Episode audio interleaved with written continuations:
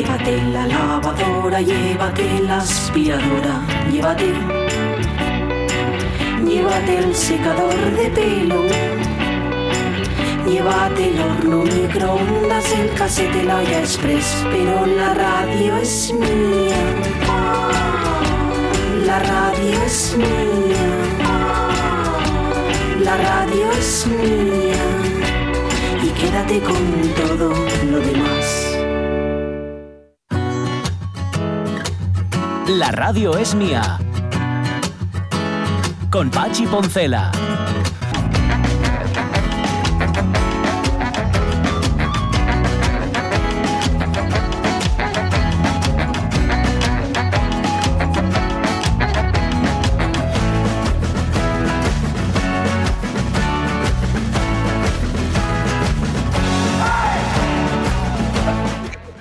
Mañana. Esto me pasa, claro, por hacer zapping y escuchar otras emisoras de radio, que son emisoras caras, bueno, que son caras fundamentalmente porque tienen mucha publicidad. La nuestra tiene la publicidad justa, precisa y exacta, la cantidad suficiente como para que no llegue a molestar. Que son eso, somos muy mirados aquí en la radio mía y en la RPA en general. ¿eh? No cargamos las tintas. Al final lo poco agrada y lo mucho enfada. Bueno, pues haciendo zapping escuché hoy por la mañana una cuña aquí se llaman cuñas, ¿eh? que no se llaman spot, ni anuncios, ni nada, no, no. Una cuña de una, de una marca, que no voy a decir cuál es, pero que acaba de crear una nueva bebida. Eh, es una marca muy conocida. De hecho, hacen un tinto de verano que es muy famoso y hacen, bueno, ya os haréis una idea de quién es. Y es una bebida que lleva mm, fruta, bueno, les dicen que lleva fruta, hmm. sus componentes básicos son fruta y leche. ¿Adivináis cómo han llamado a esa bebida? ¿Cómo han llamado ese nuevo producto de la línea esta que... Fruta y leche, mm, batido quizás. Fruta y leche. No, no, no, no, no. no. Han llamado fruta y leche. Ah, así. ¿ah, Tal cual, sí, sí, sí, sí. O sea, no han... Es que me estaba acordando también por el nombre de la empresa de los Botella. Sí, sí. De los Botella, de los Aznar Botella. Eh, eh, los, los Acibot, ¿no? Es que sí, es Acibot que nos gustaba muchísimo más, donde va a parar que, la otra que tiene, que ahora mismo no me acuerdo, pero que la encontraré. Em, bueno, pues estos han puesto de nombre eso, leche, fruta leche. Fruta leche o leche fruta, mira, no me acuerdo ahora, siguiendo. Pero y una de las dos. O sea que tampoco mm, han contratado a nadie que les pudiera dar un poquitín de lustre a esto. Esto sencillamente lo llevaron al Consejo de Administración. Bueno, es posible es posible que hayan tenido a una serie de personas de un departamento de marketing o de una empresa en concreta, les, les han pedido que, por favor, y les han presentado 200 nombres y toda una marca, una no sé qué, y y al final el jefe el, tipo que manda, el que rige los destinos de la empresa, ha dicho, no, no, no, esto no queda claro, lo vamos a llamar fruta leche o leche fruta, que ya te digo como... Atajando por los prados, que el nombre describa perfectamente su contenido. también te diré que en esto de la publicidad, el diseño, incluso en muchos aspectos de la creación artística, a veces es mucho mejor la elocuencia del argumentario que el producto en sí, ¿eh? Sí, sí, sí, sí. muchas veces decir sencillamente que un producto está hecho de eso, de, fruta y de leche, pues te, te, lo facilita todo más y no sé, hasta te entra por los ojos. Sea como sea, yo mm, desde aquí muestro mi, mi total adhesión con los que estuvieron trabajándose el nombre y al final se quedaron en nada, porque estoy segurísimo, segurísimo estoy de que hubo un montón de personas trabajando para nada.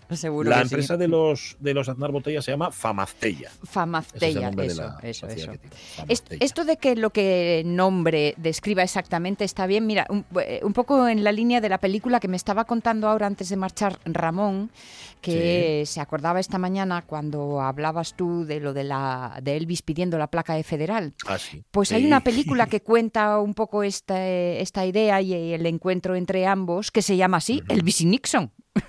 Anda, pues Elvis y Nixon. Para no darle más vueltas. Ya, ya, ya. Bueno, así te queda claro de qué va la película, ¿no? Aproximadamente. Hay una peli, por lo tanto, que va de esta historia. Sí, sí, sí. Elvis y Nixon, que, que, además si veis la portada del, de la peli, cuyos nombres están hechos con eh, bombillas de colores, ¿eh? y de alguna forma haciendo también guiño a una propia portada de Elvis. Ajá. Fíjate. Pues mira, no lo sabía, pues ya lo apuntamos, no sé si merecerá la pena. ¿Qué dijo Ramón? ¿Que estaba bien la peli o no? Bueno, que para verla, para verla. Mm, está Kevin Space, que es Ah, el- bueno, el está que hace de Nixon. ¿eh? y Claro. Michael Shannon, que yo tuve que entrar a, a verle el rostro y aún así no le identifico mucho, y que es también un, secundario de estos de, de bastante predicamento, vaya. Ajá, de los que salen en todos. Sí. que- que dices tú, y, y que luego, ojo, pues, las películas, si, si se caen esos secundarios o esas secundarias, ya no oye lo mismo. O sea, si no son buenos, la peli se cae. Bueno, que yo, Eso- yo digo secundario que a lo mejor no es tanto y, y estoy metiéndole en el equipo que no es, ¿eh? Bueno, Pero yo es que su rostro no lo, no, no, no lo tengo muy catado, no le veo. ¿Cómo dijiste? Michael Shannon. Michael dijiste. Shannon, sí. Bueno, luego lo busco. A ver quién es. Los oyentes nos han dejado más mensajes en torno a las canciones que escuchaban en su casa cuando eran guajes. Me ha- me ha hecho mucha gracia lo que dice Pepita Pérez. Dice, el vecino debajo nuestro ponía el himno de España y mi pa respondía con la internacional. duelo, un duelo entre vecinos a base de, de música. Y Monforcelledo dice, mi, mi ma y mi pa eran poco cantarinos, pero acuérdome de mi tío Sidro, que cuando trabajaba alguna cosa se ponía contento, cantaba una canción que no me acuerdo la letra, pero el estribillo era ay maitín, ay maitín, ay maitín, ay ay ay. Dolía ahí, ¿eh? Dolía ahí. Ya dolía ya maitín, no lo sé. Ay maitín, ay maitín. No lo sé, me podemos imaginarnos la música, pero sería algo así. Ay maitín, ay ay ay. Bueno, si alguien sabe la música de Ay Maitín, por favor, que nos lo transmite. Que nos lo transmita. Carlota Suárez dice: Mi madre cantaba Mi niña Lola, cambiando la letra a su antojo. Eso también es mucho de madre y de padre. Sí, Lo de cantarles canciones como ellos pare, como ellos apetece. Y, y además, pero mira qué guapo, porque eh, la cantaba cuando ella, Carlota, estaba triste por algo. Fíjate. Ah, era cuando Buica, eh, Coche Buica hace unos años la versionó, pues tiene una versión de Mi Niña Lola, que la va a buscar inmediatamente, por cierto, marca un Edo, esto es esto garantizado.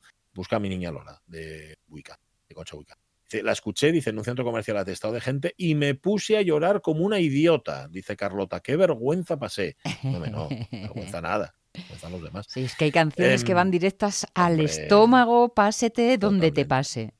Totalmente, canciones que te retrotan directamente. Dice Servando López del Castillo, la mío banda sonora ayer en el Presi, la Pastorini y Vicente Díaz, eh, no éramos bien originales, di- dice ella.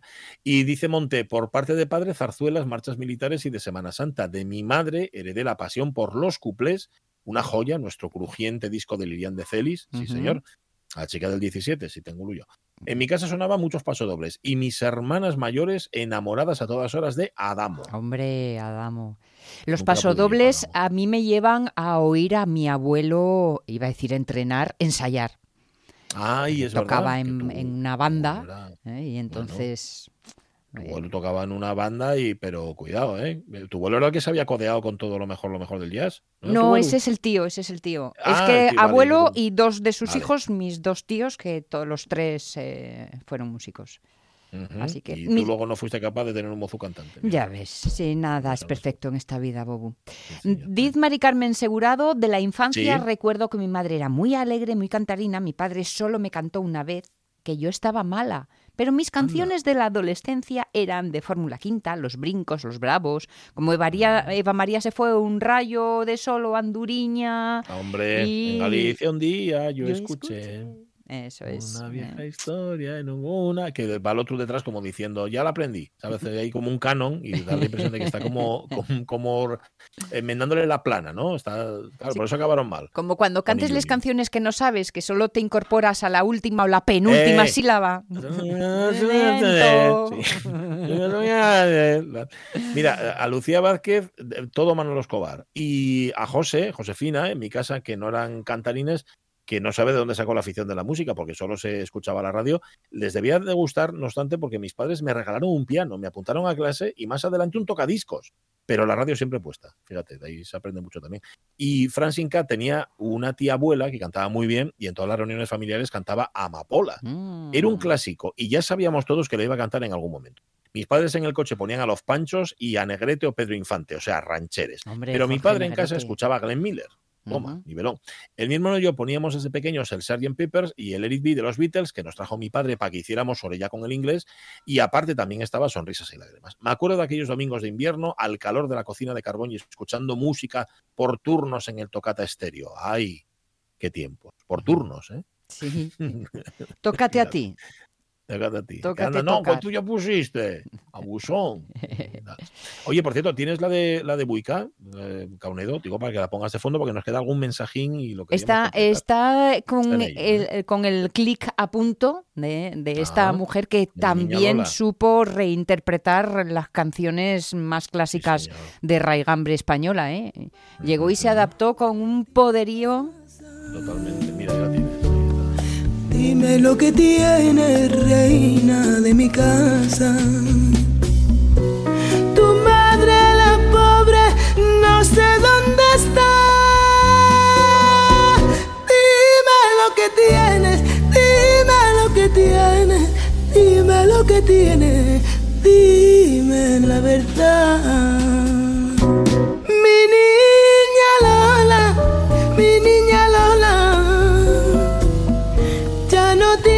carita del color de la amapola.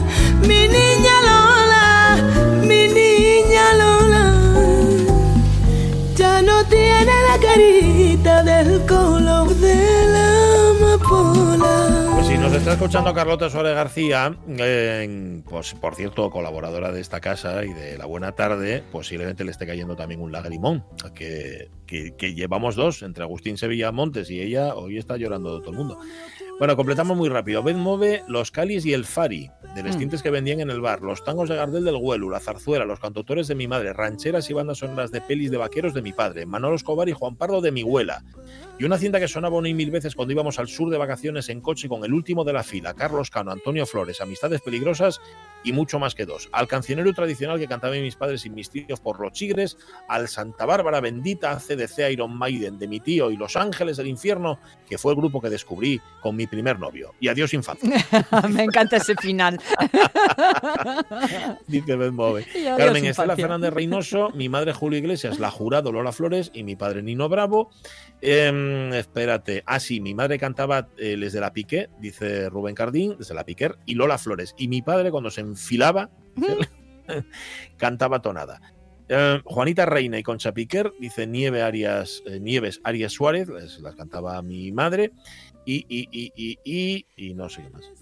Muy bien. eh, espera, ah, Alicia García López. El único que cantaba en casa de vez en cuando era mi abuelo y recuerdo una canción que cantaba con mucha frecuencia. Se va el caimán, se va el Mm. caimán, se va para Barranquilla. A mi padre le gustaba mucho escuchar tonada los domingos por la radio y yo escuchaba todo tipo de música ligera.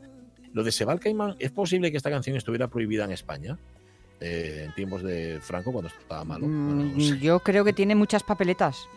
Eh, posiblemente, como lo prohibían todos. Sube, sube a mi niña Lola. Lo que tiene, dime lo que tiene, dime la verdad.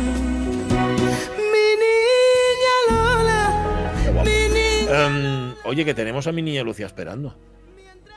Al teléfono. la pone la sintonía.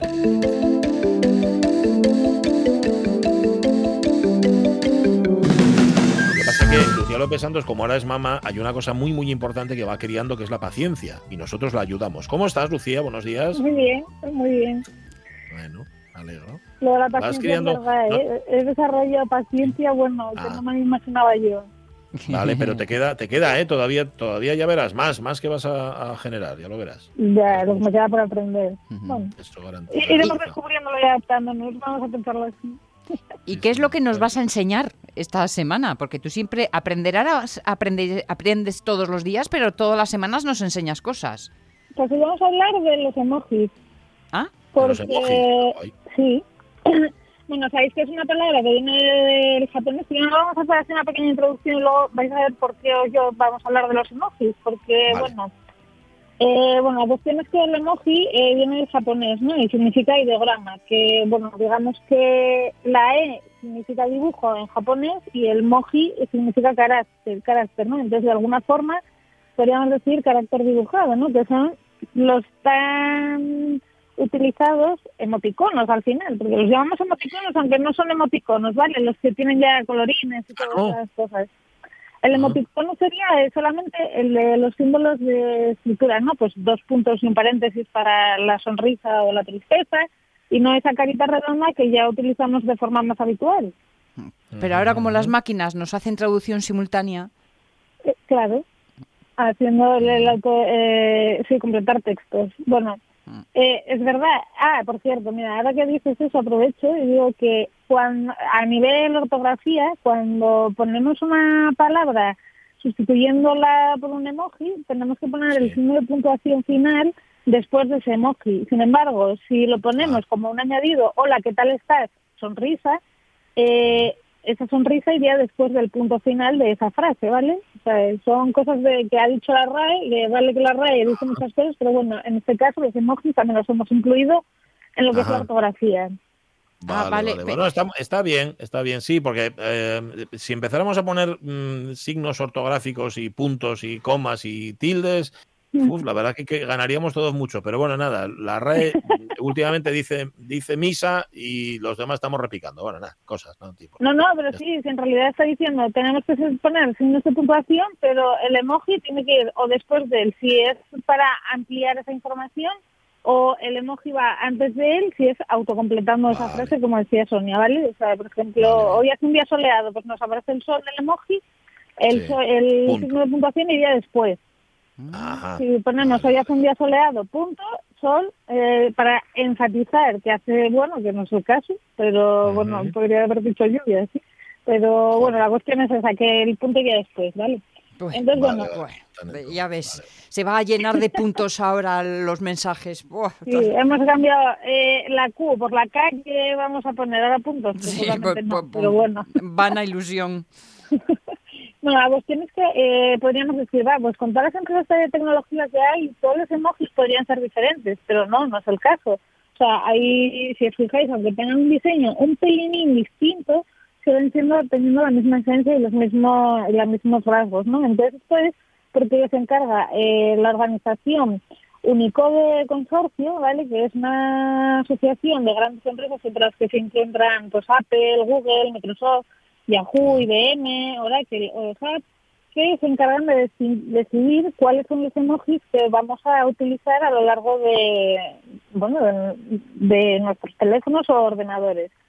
¿Por qué? Porque si no tendríamos un caos terrible. Imaginaos que en Facebook tenemos una serie de emoticonos o de emojis y en el móvil otro y en el ordenador otro. Al final dices, ostras, pues que por lo menos tengan el mismo significado, que sean iguales, mm, ayuda ¿no? un poco a estandarizar todo esto. Ya que no lo tenemos en un lenguaje hablado ni escrito, en, en este caso sí, porque una sonrisa significa lo mismo aquí que en Pernambuco. Hmm.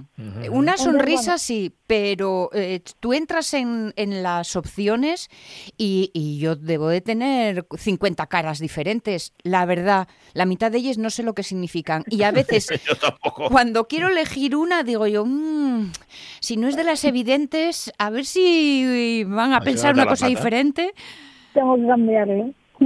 A ver, sí, es verdad que hay un diccionario, o sea, cada vez hay más y hay un diccionario en el que nos explican todo, pero bueno, al final los más utilizados, que son los que utilizamos prácticamente todos, son el de llorando de la risa, me, muero- me parto de Ah, la sí. risa, eh, el de la cara de circunstancia con una gotita arriba en la cara Sí. y el de la sonrisa, ¿no? Al final dices, bueno, pues son los más que, los que más utilizamos y podemos usar, porque al final, pues bueno, queremos dotar unos significados básicos. Ujú. Luego ya, si queremos mm, hacer más hincapié en otras cosas, bueno, pues sí, podemos escribir frases con emojis, pero bueno, eso ya sería otra historia.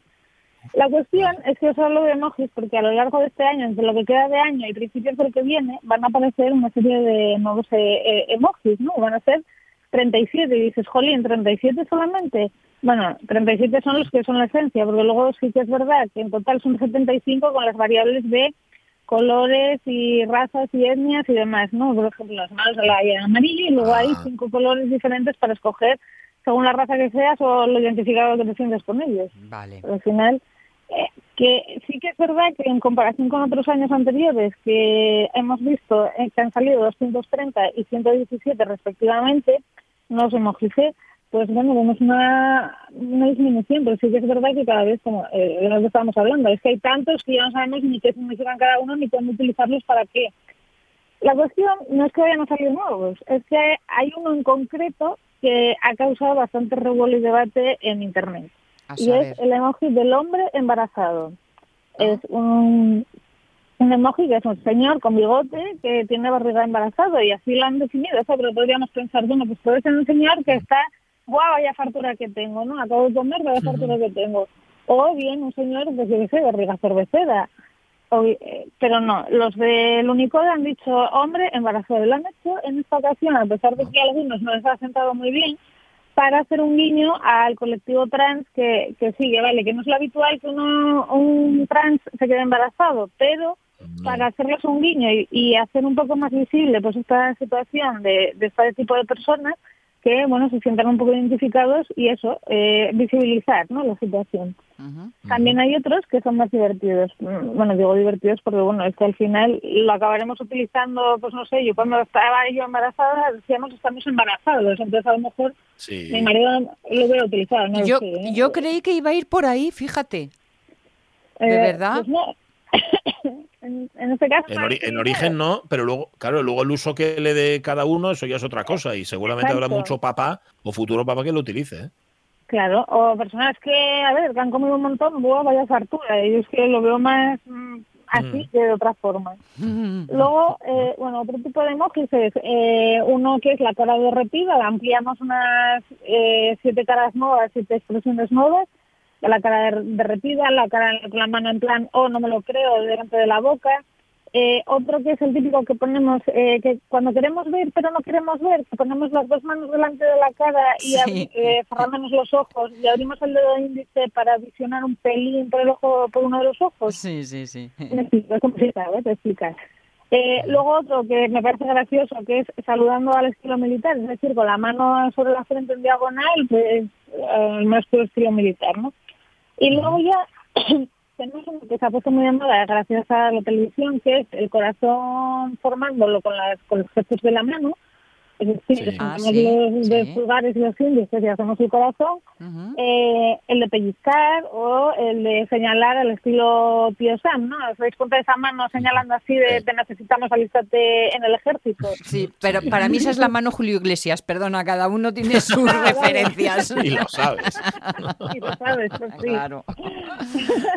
Luego también tenemos gestos de dar la mano, que ya lo había, lo que pasa que ahora lo que hacen es mezclar las diferentes razas, ¿no? Pues una mano negra con una amarilla, una blanca con una negra, una ama- amarilla con una blanca, en fin, para dar un poco más de diversidad a todas esas razas y etnias que ya existen dentro del WhatsApp. Otros, por ejemplo, es el de batería baja, yo creo, que cada vez estamos todos con el tema de la batería, pues que estoy sin batería, pues ahora Mm. ya lo tenemos más fácil de explicar. Eh, un troll, un labio también mordiéndose, o sea, un labio no, una boca mordiéndose el labio de abajo, o una Mm. radiografía, un tobogán, una rueda, un neumático de verdad, porque cuando ponías rueda, pues como que no era una rueda de un neumático, ¿sabes? Salían ruedas diferentes, no sé. Sí, e- eran Entonces, más de carro que de coche. También una tarjeta del DNI, tipo DNI, vale, no es el DNI, pero es como que queremos decir el DNI. Y sí que es verdad que, bueno, esto, a ver, al final lo que decía, ¿no? Pues tenemos que utilizarlos con sentido común, porque esto es lo que decimos siempre. Y no tenemos que abusar tampoco de todos los emojis, porque que tengamos tanta disposición de emojis, sobre todo en el campo eh, profesional, porque hoy en día todos escribimos por WhatsApp para cualquier cosa tengo que gestionar una reunión por WhatsApp, tengo que concretar algo por WhatsApp. Entonces, no abusemos, por favor, de los emojis, porque al final tenemos un léxico, creo que decíamos al principio, ¿no? Tenemos una ortografía, tenemos un léxico muy amplio y muy rico y que sí que podemos ampliar o enfatizar con esos emojis, pero no debemos de abusar nunca de ellos. Es que de hecho yo nunca entendí eh, eh, mm, los emojis frente a los emoticonos. El emoticono tiene una función que es ofrecerte un estado de ánimo, ¿no? Un tono a, a la frase que denote, pues, o, o ironía o pena, lo que sea. Pero, ¿qué diferencia hay entre dibujar un coche y poner coche?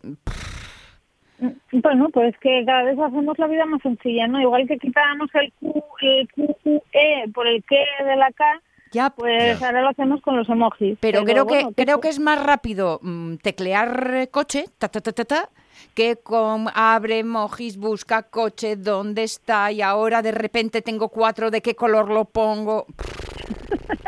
Ya, pues sí. De hecho, en TikTok, si en vez de poner el típico jajaja en comentarios de, de cualquier vídeo del TikTok pones un emoji de una cara sonriente, pues te llaman boomer, ¿no? Ya sabéis que boomer, lo hablamos en los últimos días de...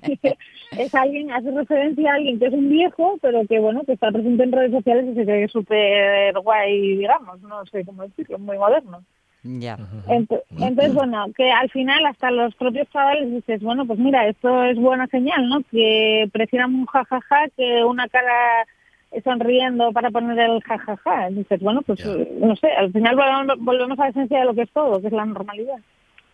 Bueno, no obstante, yo creo que, y esto igual era para que lo analizaras otro día, me da la impresión de que están ganando, bueno, me da la impresión no, es que es así, por lo menos en mi caso, los stickers están ganando un terreno, no sé si a los emojis o en general, ya los utilizamos casi como sustitutivos, y a mí la verdad es que me hace muchísima gracia, Mm, de verdad que me, encantan, y hay personas con mucho ingenio y un montón de aplicaciones, Sí. por cierto, para que te los puedas hacer tú mismo. Lo analizamos otro día, lo de los stickers. Vale, vale, sí, sí, Vale. porque además hay una gran colección de ellos y de memes que se mezclan en stickers y hemos, hemos utilizado todos.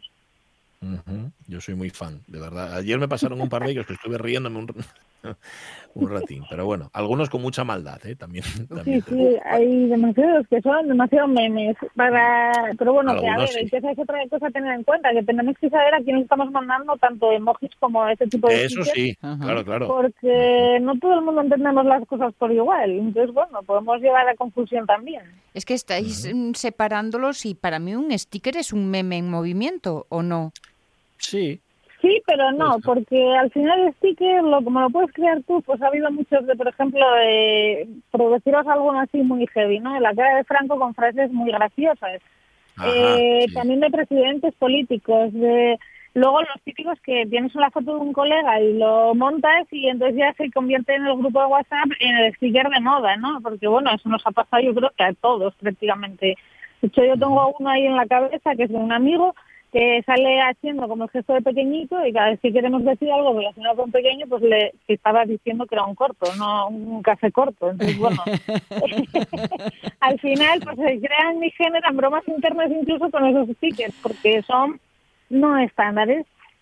Atención que los stickers los carga el diablo. Sí, sí, Tenéis, tenéis cuidado. Sentido común, sentido común, como dice Lucía. Sí, sí. con Gracias, cuidado. Lucía López Santos. Un A vosotros, besazo. que tengáis muy buena semana. chao, chao. Espero que sí, igualmente. Chao. Adiós.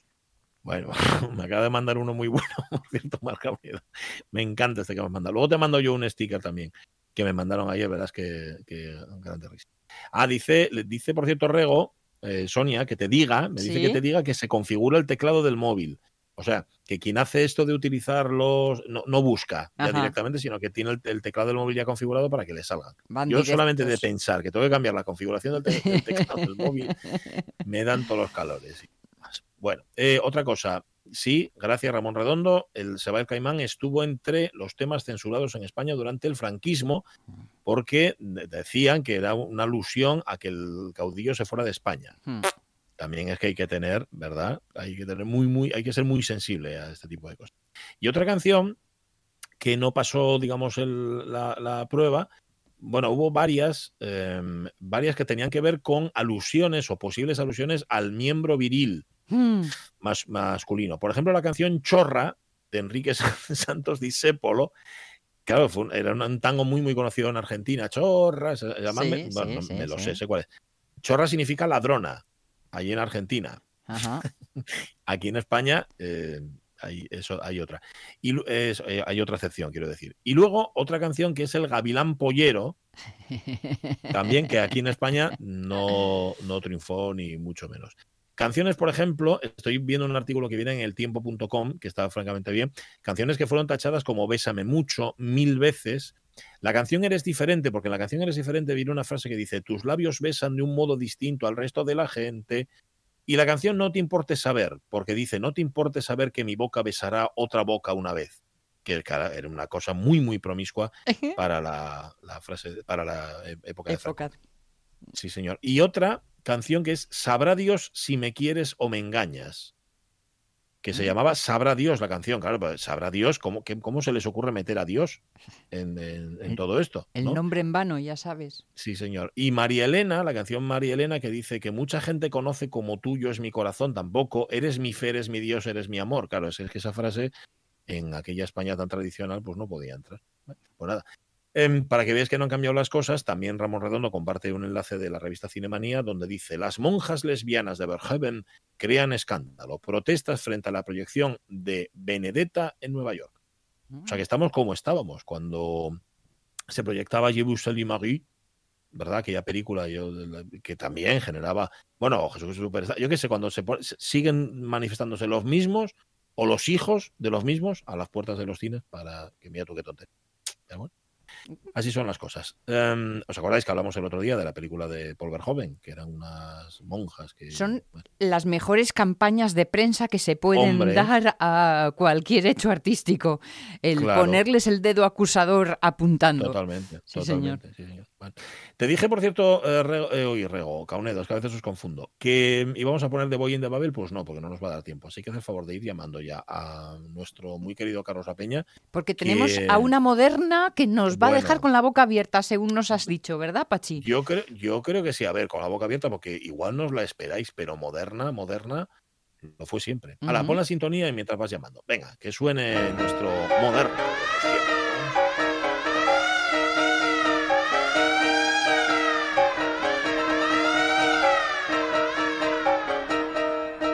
Hay una cosa en la que he puesto todo mi empeño, que es en demostrarle a Omar Caunedo que la radio no es una ciencia exacta. Que a veces, claro, te vas un minuto por un lado o por otro, o de repente surge un comentario, o su- y todo, claro, pues lo que pensábamos poner, pues ya no lo ponemos. Pero lo ponemos mañana. Vale. em, eh, Carlos La Peña, ¿qué tal? Muy buenos días. Muy buenos días. ¿Qué tal, qué tal, Carlos?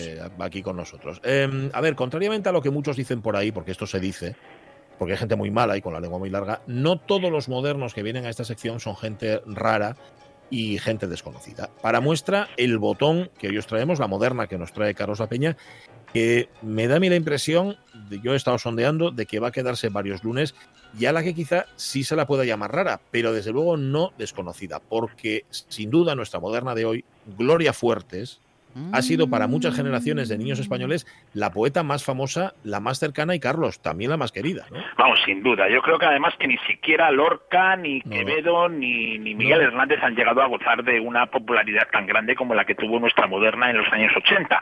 Pero ya sabes lo que pasa con la popularidad y con la etiquetación que crea la industria para dar a la audiencia un producto premasticado. En esta sección adoramos las paradojas y en una de ellas, una de ellas es que el éxito sea una de las causas más habituales del fracaso. En el caso de Gloria Fuertes, el éxito logró sobredimensionar una de sus caras, su famosa poesía infantil, hasta que ésta eclipsara su poesía adulta, una de las más originales en cuanto a tono, a humor, a lenguaje, a innovaciones formales y a temas de todo el siglo XX. O sea que lo que quieres decirnos es que la poeta de la tele, aquella señora que tenía aquel aspecto, as- aspecto naif, que recitaba versos y cuentos en un globo, dos globos, tres globos, que me acuerdo yo, y que parecía vivir en un lugar intermedio entre el mundo de los niños y el de los adultos. O sea, Gloria Fuertes también hacía poesía para adultos. Sí, y además magnífica. Al lado de, de la Gloria Fortes, que aparecía primero en las publicaciones infantiles y después en la tele, había otra que no fue nunca tan visible, que más de una vez se topó con la censura franquista y la de la radiotelevisión española democrática, la creadora de imágenes de giros y sonoridades llenas de calidad y de sorpresa, la que tiene un hueco para las voces marginadas porque, como decía, antes de contar las sílabas, la poeta tiene que contar lo que pasa y la única mujer, junto con Gabriela Mistral, que aparece en la antología Norton 100 poemas en lengua castellana. En general, aunque cada vez menos, esta gloria es bastante desconocida frente a la que escribió poesía para niños durante más de 50 años, porque siempre quiso que los mayores leyeran poesía y para conseguirlo, pues la tienen que leer desde pequeños. Sale la luna, sale la luna. A las dos, sale el sol, sale el sol. A las tres, a las tres, sale el buey, sale el buey. A las cuatro, a las cuatro, sale el gato, sale el gato. A las cinco, a las cinco. Ahí está. Esta es la segunda de las canciones infantiles basadas en poemas no de Gloria Fuertes, sino de Federico García Lorca. La música es del compositor mexicano Silvestre Revueltas, que ya se pasó por aquí por los modernos. Bueno, la canción es Las cinco horas. Digo yo, Carlos La Peña, que tendrás motivos suficientes para que la música que ilustra hoy a Gloria Fuertes no contenga las palabras de Gloria Fuertes. Sí, bueno, se trata más que nada de que para mi corto conocimiento, Gloria no ha tenido tanta suerte como otros poetas con los músicos que decidieron cantar sus poemas. Y así, aun a riesgo de ofender a nadie, pues prefiero la propia música que tiene la poesía de Gloria Fuertes y que escuchemos canciones infantiles pero basadas en poemas de otros Bueno, uh, vale, pues ahí. Así lo hacemos. Una Gloria Fuertes de la que hace unos años se volvió a hablar por el centenario de su nacimiento en Madrid, por cierto. Sí, nací cuando la Virgen de Fátima se apareció a los, a los pastorcitos, cuando en Rusia comenzó el comunismo, cuando en Europa se acabó la guerra. Nací poeta en esta vida perra, nos cuenta.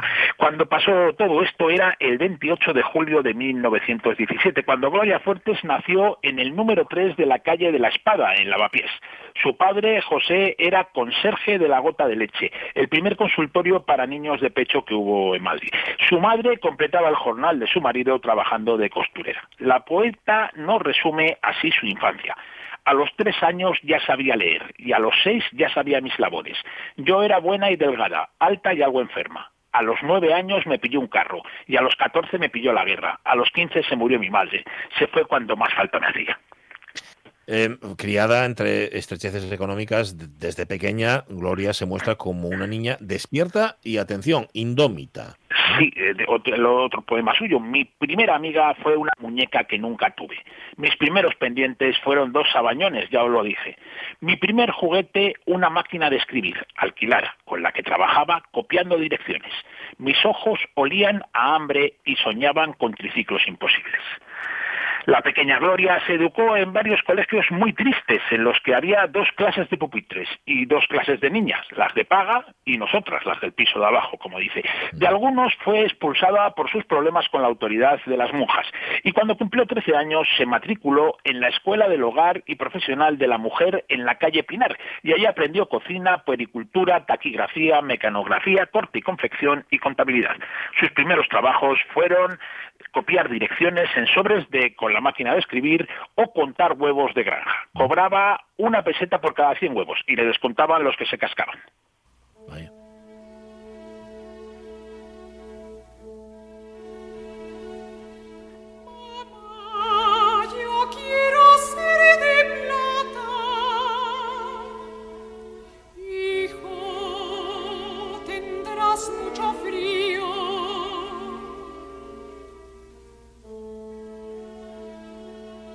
Sonar un viejo amigo de modernos otros tiempos, el mexicano Silvestre Revueltas, nacido en la última hora del siglo XIX en Santiago Papasquiaro y que firmó en el año 38 las cinco canciones para niños y dos profanas sobre seis poemas de Federico García Lorca y uno de Antonio de Trueba para voz y orquesta de cámara. Sube. Que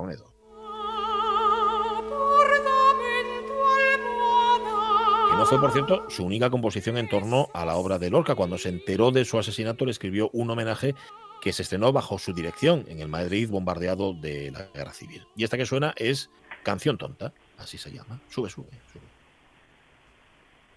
Ah, ya se acabó. Bueno, Sí. que es un niño que quiere ser de plata o de agua y su madre le responde, ya lo escuchabais, que tendrá frío. Pero bueno, sigamos con Gloria Fuertes, que eh, Carlos descubre muy pronto, muy joven, ¿no? Su vocación poética. Sí, cuando hizo la primera comunión, dice uno de sus poemas, ya no era un niño ni una niña, era un poeta de seis años. Vamos, con la infancia tan dura, Gloria se refugia en los libros, unas veces para leerlos y otra para escribirlos. Su madre, que quería que fuera costurera, no le dejaba leer por las noches, sobre todo pues para no gastar luz. Pese a ello, en 1932, con 14 años, publica su primer poema en el periódico, que se llamaba Niñez, Juventud y Vejez, el poema, no el periódico. Dos años después, en 1934, mueren su madre y su hermano Angelín, al que le pilla un coche. Nuestra moderna empieza entonces a trabajar de contable en Talleres Iglesias, una fábrica de obuses en la que continuará durante la guerra. Muchos de sus poemas de la época estarán escritos en la parte trasero, trasera de las hojas de la, de la fábrica. Algunos de ellos los publicó en una revista infantil, otros fueron leídos en Radio Madrid y otros fueron a parar a su primer libro, que se llamaba Isla Ignorada, que era de 1935 y que no vio la luz hasta 1950. Pero el caso es que después de su, comillas, niñez de suburbio con hambre por los lados, viene algo todavía más doloroso, Carlos, que es la guerra.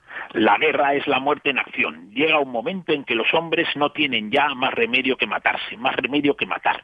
Te odio porque me odias. Es otro de sus poemas. La guerra impregnó la vida y la poesía de Gloria de un pacifismo y un antibelicismo siempre presente que le sirve además de acicate para aprender. Dice, no sé escupir, pero voy a aprender para escupir sobre las tumbas de todos los culpables de las guerras.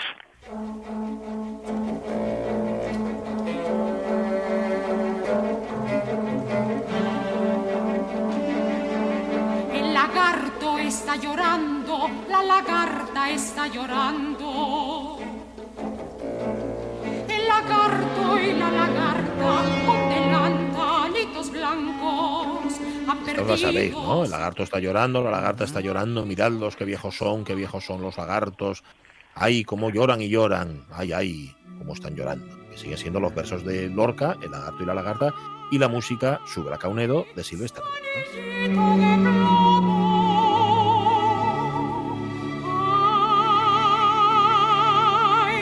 De plomo. Ay, ¿De quién se dice, por cierto, de revueltas que lloró desconsolado la noticia del asesinato del poeta granadino? Gloria Fuertes también llora, eh, Carlos, pero en su poesía, oye, su llanto es siempre alegre.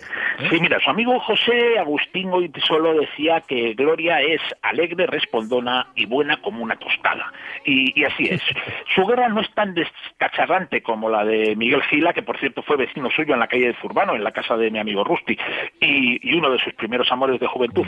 Pero siempre tiene un giro alegre, casi cómico, ¿no? La resistencia de la vida ante la brutalidad de la guerra, del juego frente a la muerte. Así, por ejemplo, pues un miliciano dice, me dio un bote de leche y me pedía a cambio cuatro cosas. Me fui con el bote escupiendo cuatro palabras bajo la metralla. La guerra la pasé pasando hambre, la guerra la pasé pasando sal. Gloria es la chica de la guerra que se dejaba tocar el culo para comer, pero con sus versos quiere destruir a la guerra que destruye todo a su alrededor. Y así dice, quise ir a la guerra para pararla, pero me detuvieron a mitad del camino. Mm, qué gila suena eso. ¿verdad? Oye, de- decías que en la parte trasera de Albaranes, una fábrica de buses, escribía poemas contra la guerra. Guerra que a ella la dejó compuesta y sin novio. Sí, decía, mi primer amor era un obrero. Me hubiera casado con él, pero le dieron por desaparecido en el 36. Manolo, su novio, era obrero y anarquista de la FAI. Cuando los militares dieron el golpe de Estado, se fue a la revolución para detenerlos y en algún momento lo mataron. Manolo mío, mi madrileño marchoso, maduro melocotón maleable, Macedonia mascaré mañana, mortadela moscatel mío, madrugaré maestro, me manipulas, Manolo macho mío, mándote majuelas, magnolias, maíz, mijo, me matas, majo.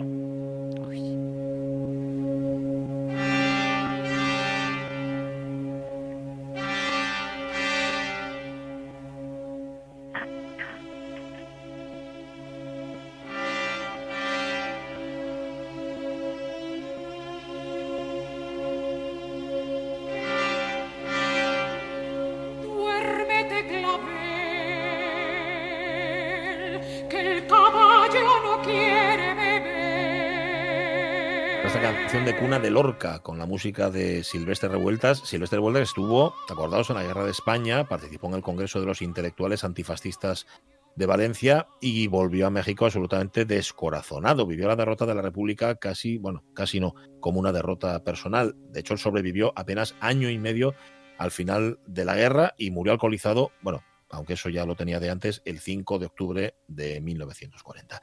Sin embargo, para Gloria Fuertes fue una alegría que terminara la guerra. Sí, con toda seguridad nuestra moderna hubiera preferido que el resultado de la guerra hubiera sido el contrario. Pero por encima de todo lo que quería era que la guerra terminara de una maldita vez. Como dice en uno de sus poemas, yo vida entre la muerte estaba, bombardeada, ensordecida, yerta, creciéndome, criándome entre gritos, haciéndome de paz, hartándome de guerra. En su archivo había una foto en la que un miliciano enseña a unos niños a manejar un fusil. En el reverso se podía ver una nota manuscrita que definía muy bien su postura, lo que ningún niño debe saber. Ahora que la guerra había concluido, a Gloria Fuertes como a los supervivientes se le venía encima una experiencia casi tan traumática como la de la guerra, la de la posguerra. Pero de esta experiencia, la de una poeta en la posguerra, Carlos, ya hablaremos la semana que viene. Sí, porque tras la guerra, pues Gloria Fuertes solo quiere escribir, algo que no va a ser eh, fácil, y menos para ella siendo una mujer. Pero con su espíritu luchador lo conseguirá. Conectará con los círculos poéticas más avanzados del momento, pues sobre todo con su amigo y amante Carlos Edmundo de Orí y con el postismo. Pero esto ya pues lo contaremos la, la próxima semana. Para hoy, pues solo un deseo de nuestra moderna, que no vuelva a haber otra guerra, pero si la hubiera, que todos los soldados se declaren en huelga.